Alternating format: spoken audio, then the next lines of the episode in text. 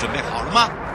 五、四、三、二、一悠悠 Live Show 现在上拍。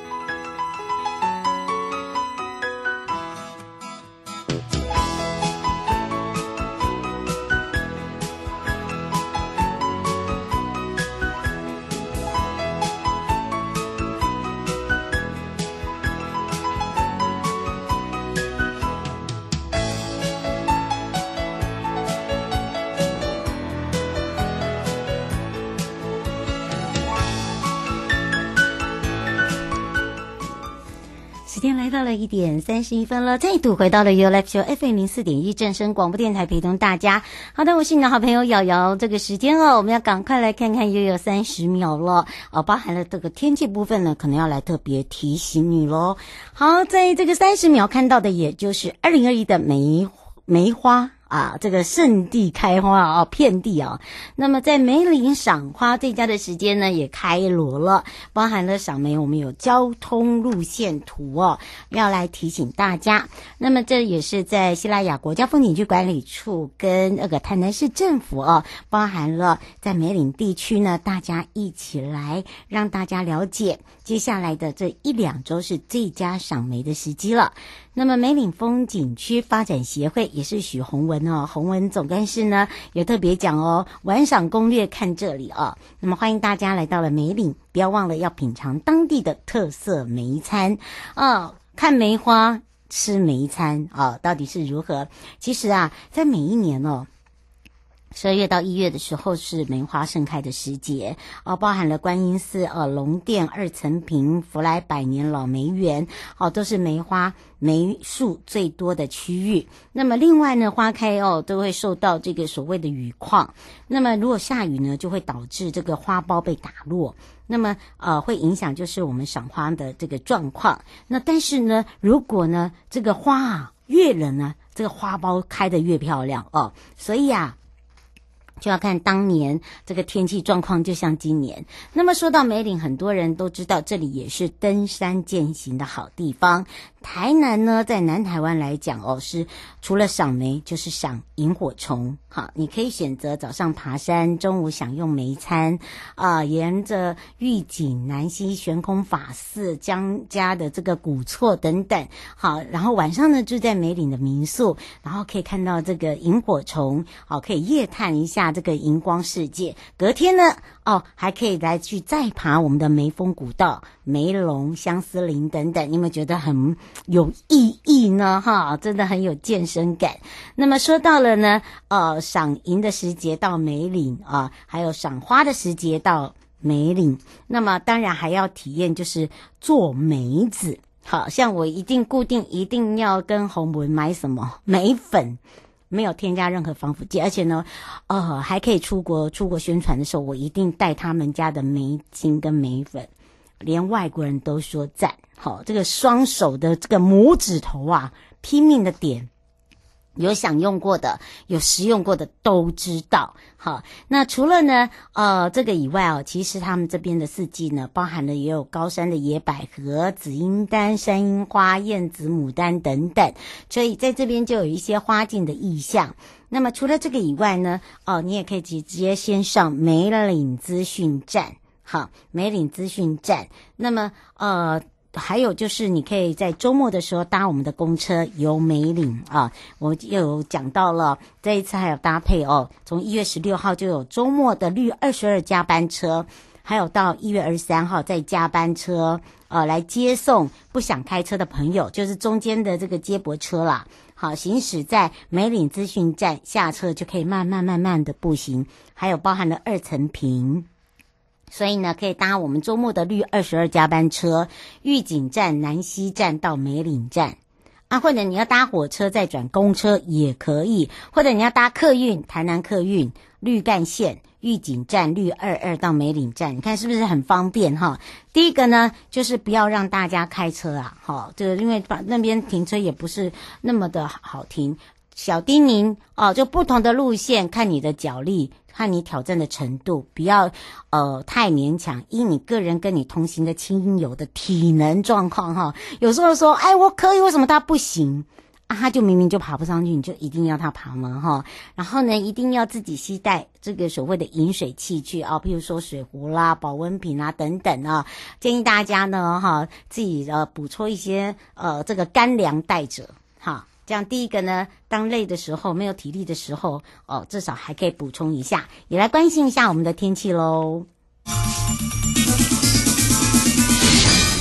气象侦测站。说到天气部分呢，也特别提醒大家哦，这个强烈冷气团也开始报道了，外面已经开始落水呀。下雨了，哈，越冷晚上是越冷。中部以北低温大概十二度左右。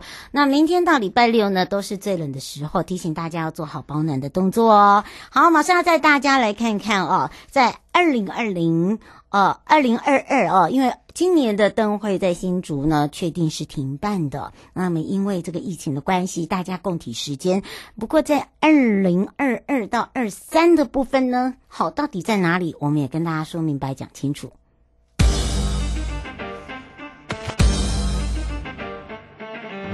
哎，这是我的光时刻，准备好了没？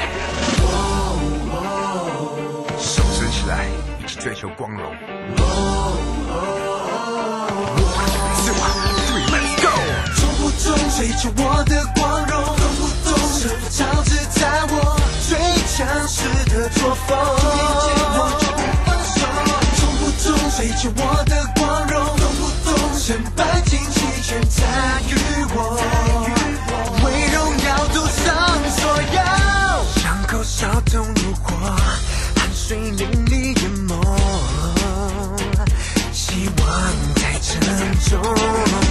只有我才能够用肯定句说出要成功，定义了目标的战斗，不断倒数的时钟，其实着我的命运会是坚定我最后。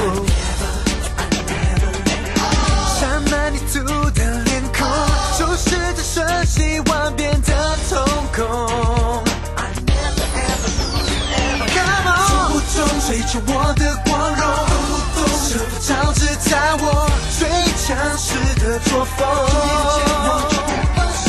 冲不中追求我的光荣，身败尽弃全在于我，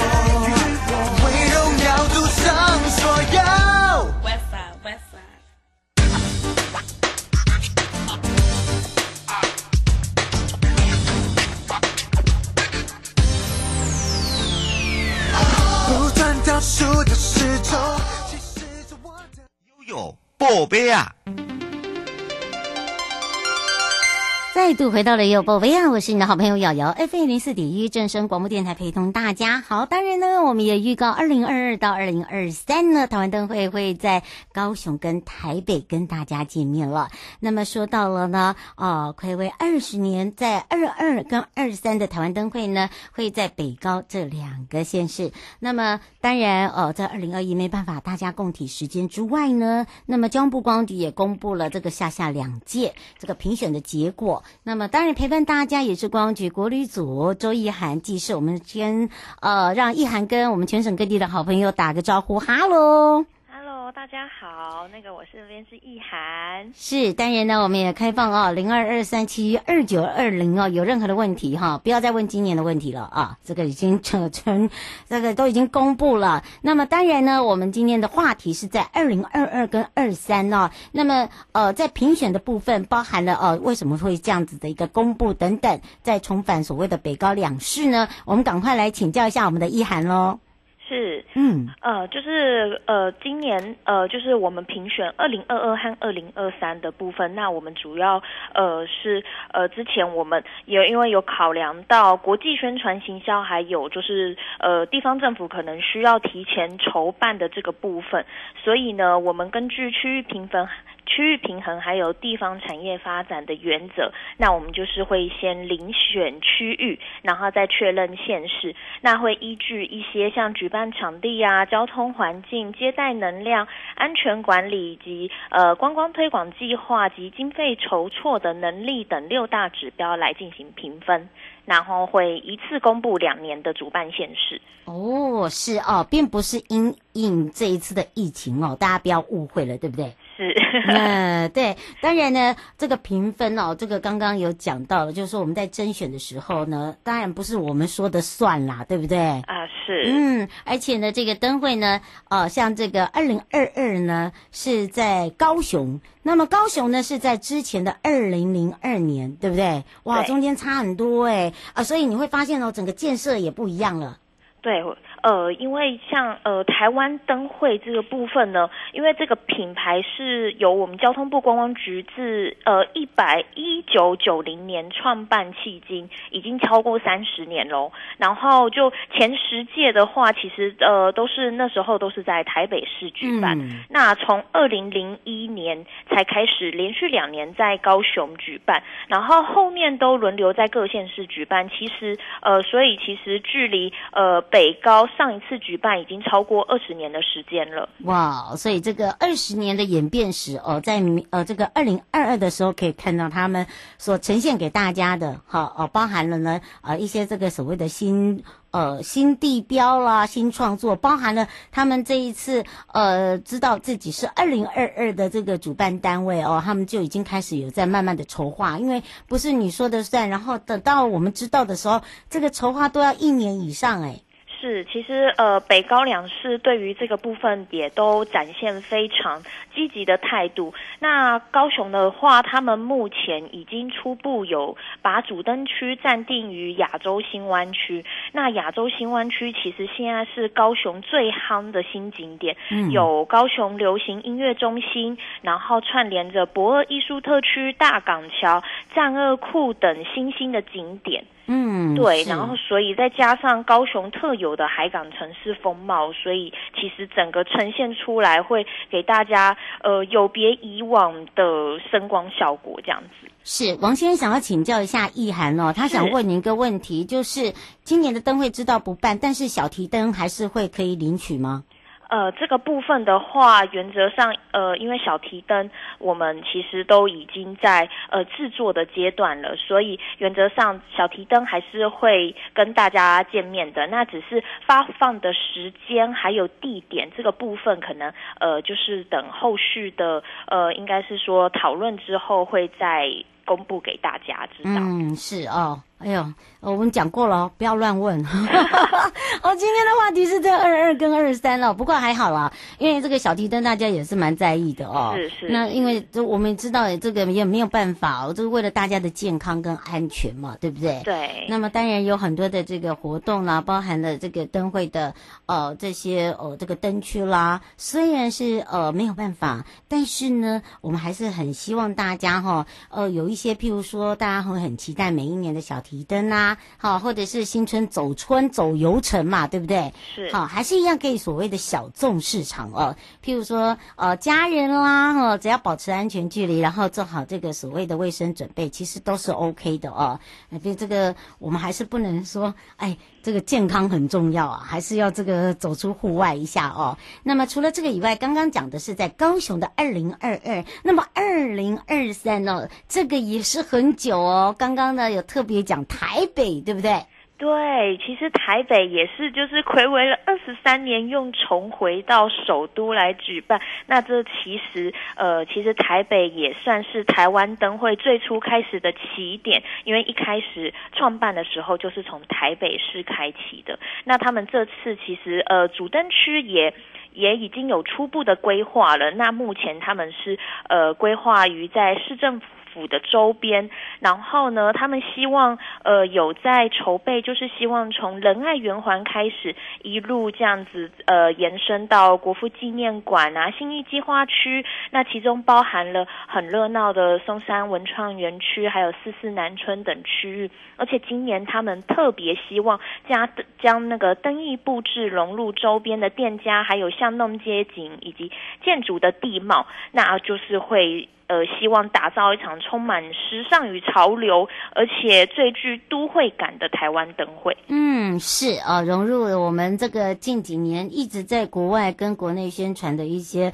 哦、呃，这个主流化也好啊，把这个在地的呢，哦、呃，这个特色呢，哦、呃，把它做一个这个所谓的。领头羊了，哈，这个因为大家很多都是哦在看这个都会地区，那当然一个是在南部哦高雄，一个是在北部的哦这个台北，相信大家对于这个二零二二跟二零二三一定要有特别的这个信心了。那么也再次的提醒大家，虽然呢在今年的二零二一的灯会新竹的部分呢是停办，但是刚刚一涵有讲到了，不要再问小提灯了哦，已经回答大家了。这个小提灯的问题呢，呃我们会择日哈。确定的时间，我们也会在这个呃公开的这个网络啦，或者是媒体宣传呢，会跟大家讲如何来去做发放，如何来做一个领取，对吧？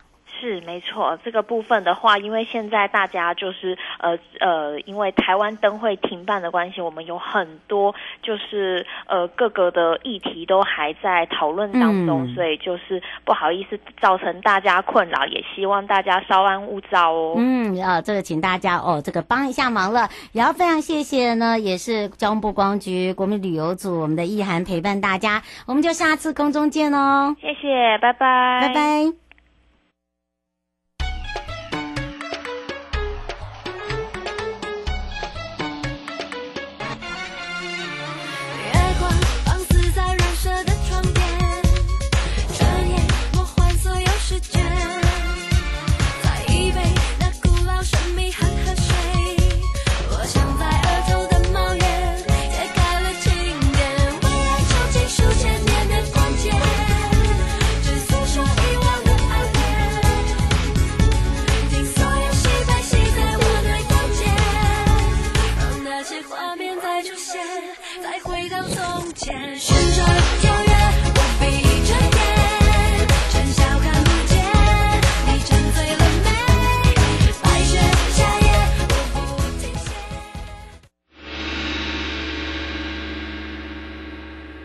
有告示牌。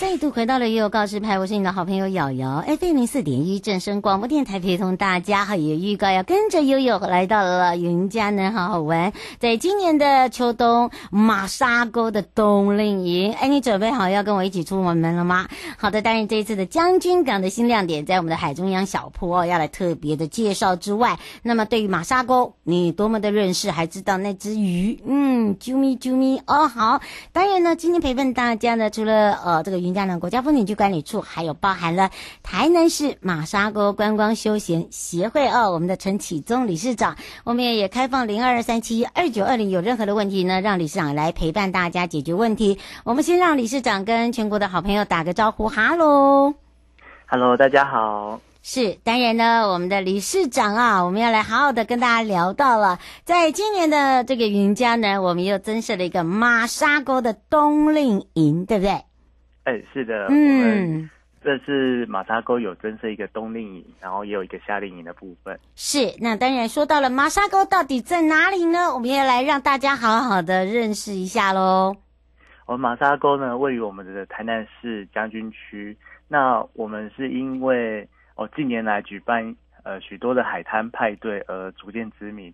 那我们也有一个旧南营八景之一的绿帆仙绿扇泛影之所在的名称，嗯，所以才会渐渐的有名这样。没错，而且呢，哦，在这个说到有冬令营，也有夏令营啊。马沙沟还记得吧？这个我们哦，在这个马沙沟呢，有很多的这个彩绘啊，还有我们的偶熊啊，哈，都会在这边这个足迹哦，跟大家见面之外，还有那个白雪坏公主哈。好，那当然呢，这一次的冬令营的这一些哦，这个活动啊，我们用这因为冬天嘛，我们就先讲这个冬令营，这样用什么样的一个概念包含的呢？我们的听众朋友跟民民众到底要怎么参与哦？他的时间呢？还有包含了哦，他这个参与的对象，我们是不是来请理事长来好好的介绍一下？好，那我们冬令营的我们创办理念呢，我们是在呃让学员呢来体验渔村产业的风貌。那活动过程中，我们除了会有生态的知识，然后传达，然后探索与实作经验，那也培养孩子与伙伴的互动讨论跟合作与表达能力。然后，那我们的报到地点呢？我们是在于那个将军渔港海呃三楼海中央小铺。嗯，是哦。刘先生想请教你一个问题，他说你的冬令营是大朋友还是小朋友？然后是要过夜的吗？他说通常是很像夏令营一样，都是要过夜。呃，对，我们有两天一夜的部分。那两天一夜的部分，我们是露宿在那个海水浴场。嗯，是，就是上一次我们开幕那个海水浴场哈。呃，对。嗯，啊，是他说是用帐篷式的吗？呃，对，我们是用露营式的方式，那也带动孩子。那我们会有萤火晚会的部分，那让孩子与大人有一个亲密、更亲密的活动时间来做一个交流，然后跟带动。嗯、胡小姐想请教一下，你这个冬令营是针对小朋友还是亲子？啊、呃，跟。诶，基本上呢，我们是针对小朋友的活动，但是我们也有纳入，呃，晚上的部分是亲子的部分。嗯，这可能要跟大家说明一下哦，可能要理事长要比较清楚一点。刚才你有讲到报道是在我们的海中央小铺，是在我们的将军将军渔港嘛，对不对？可能大家对于这个将军渔港还不是那么的熟悉哦。然后你说的这个小铺是在哪里？然后怎么去报名？还有就是说，你说针对的是小朋友，然后大朋友这个家长又可以晚上参与，可能我们要把它讲清楚哦。嗯，好的，那我们。报道部分是在我们的那个将军渔港，那我们是在位于呃将军区的马沙沟，然后里面一个将军渔港的部分。那将军渔港我们有分两栋两层楼，呃两部分。那一部分呢是将军拍卖渔场，那另外一部分呢是我们的呃观海楼的部分。那我们是在观海楼九叔公的楼上三楼的部分。那这个。流程的呃，这个冬令夏呃冬令营的部分，我们可以在我们的海对呃呃马沙沟三 D 彩绘村的粉丝页，或者是在我们的海中央小铺的粉丝页来做一个报名的部分。那参与的部分是基本上是由小学生呃三到六年级为主，然后小学生的部分当日参加的部分，他呢是那个呃报名。那报名完之后，小学生来参与之后，那整系列的冬令营的部分是由早上那到我们的下午五点，那五点之后我们会开放呃家长进来，那晚上的部分是由家长跟学生来做一个独处跟一个互动交流的部分，嗯，然后我们会一起住露营在我们的海水浴场里面，那到隔天。家长可以先回去，或是可以持续的与小朋友来做一个互动的部分。嗯，一整天一整天，你等于是两天一夜，对不对？啊、对对对，是等于是我要先报名。他说你的梯次，胡小姐说你的梯次是落日期是在哪里呀、啊？报名日期对啊，报名日期目前我们在三十号有呃开一梯，那后续的你是说二月三十还是一月三十？一月三十的部分。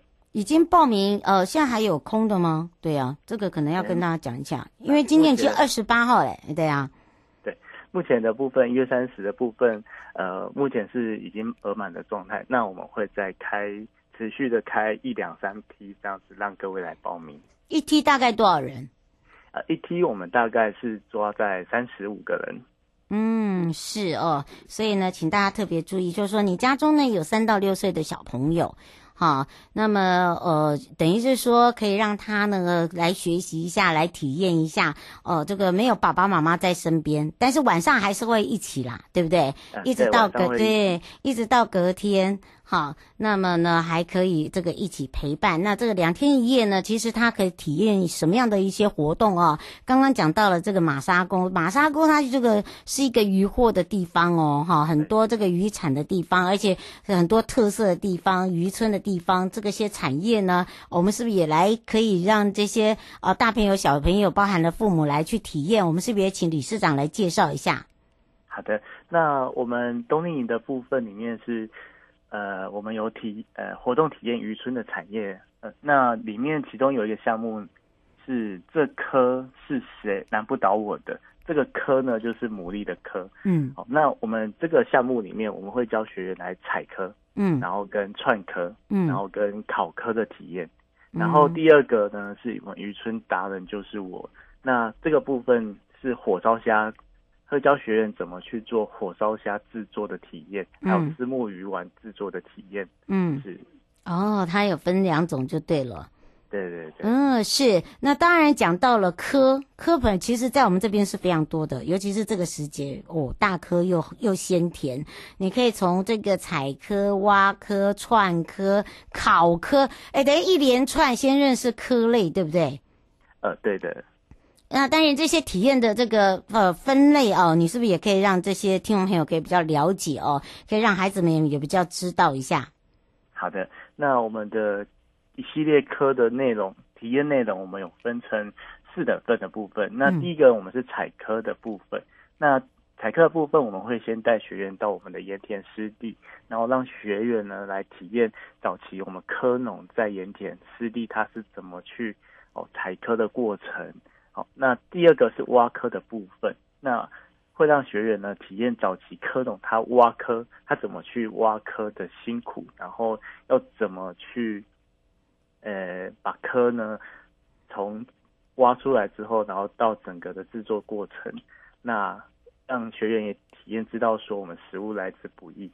那第三个部分是串科的部分，那我们有经过前面的哦采科跟挖科的部分。然后我们要去教学员怎么把科串成一串，然后又让科的部分回归大自然，回到海里面，让它再继续的永续，呃生呃永续再生这样子。嗯，那第四的部分我们是考科的部分，那因为考科呃考科就是说让学员挖完科串完科之后，我们来享受一个丰富的美食。嗯，是上一次呢，我们在节目里面也有特别介绍火烧虾哦，这个火烧虾 霸掌啊，可能大家讲说啊，火烧虾不是瑶瑶呃养的那个生态生态球里面的火烧虾，好像不大品不一样的品种，刚好碰到理事长来请教一下理事长喽。是，那我们火烧虾的部分，为什么会它会叫火烧虾？因为它其实最早原被发制的时候是在于绿岛，那。嗯绿岛呢，它是又名火烧岛，所以就是在第一时间发现的话，他们把它命名为才叫火烧虾。嗯，跟我那个那个生态球不一样哦，哈。嗯，不一样。我那个是夏威夷火烧虾，它那是一颗生态球哦啊！我现在这个是吃的啦，哈。所以呢，请大家不要误会，好。那么当然呢，我们也做了很多的伴手礼，包含了火烧虾的蛋卷，然后我很力推的火烧虾的这个霸掌，哈。那当然你也可以自己来制作。好，包含了虱目鱼丸，呃，还可以去体验，然后晚上还有萤火晚会。其实呢，这样两天一夜是非常的丰富啊。哦，因为这个时间关系，我们要赶快来告诉大家，讲了那么多，可能现在还有很多疑问，没关系，你也我们让这个理事长提供电话给大家，好不好？我们的电话是，我们的电话是呃零六七九三零九七六。零六七九三零九七六，嗯，或者是你可以拨打零九七二六一九零六一二啊。简单来讲，你可以先上我们 FB 哦来去先做报名，就是我们的海中央小铺哦。我们有专业专门的这个 FB，所以呢，请大家把握一下时间了。以上节目广告呢是由交通部光局以及正声广播电台联合直播，陪伴大家也是马台南市马沙沟观光休闲协会陈启宗理事长，我们就相约在我们的马沙沟见哦。谢谢，谢谢。嗯，拜拜。拜拜，拜拜。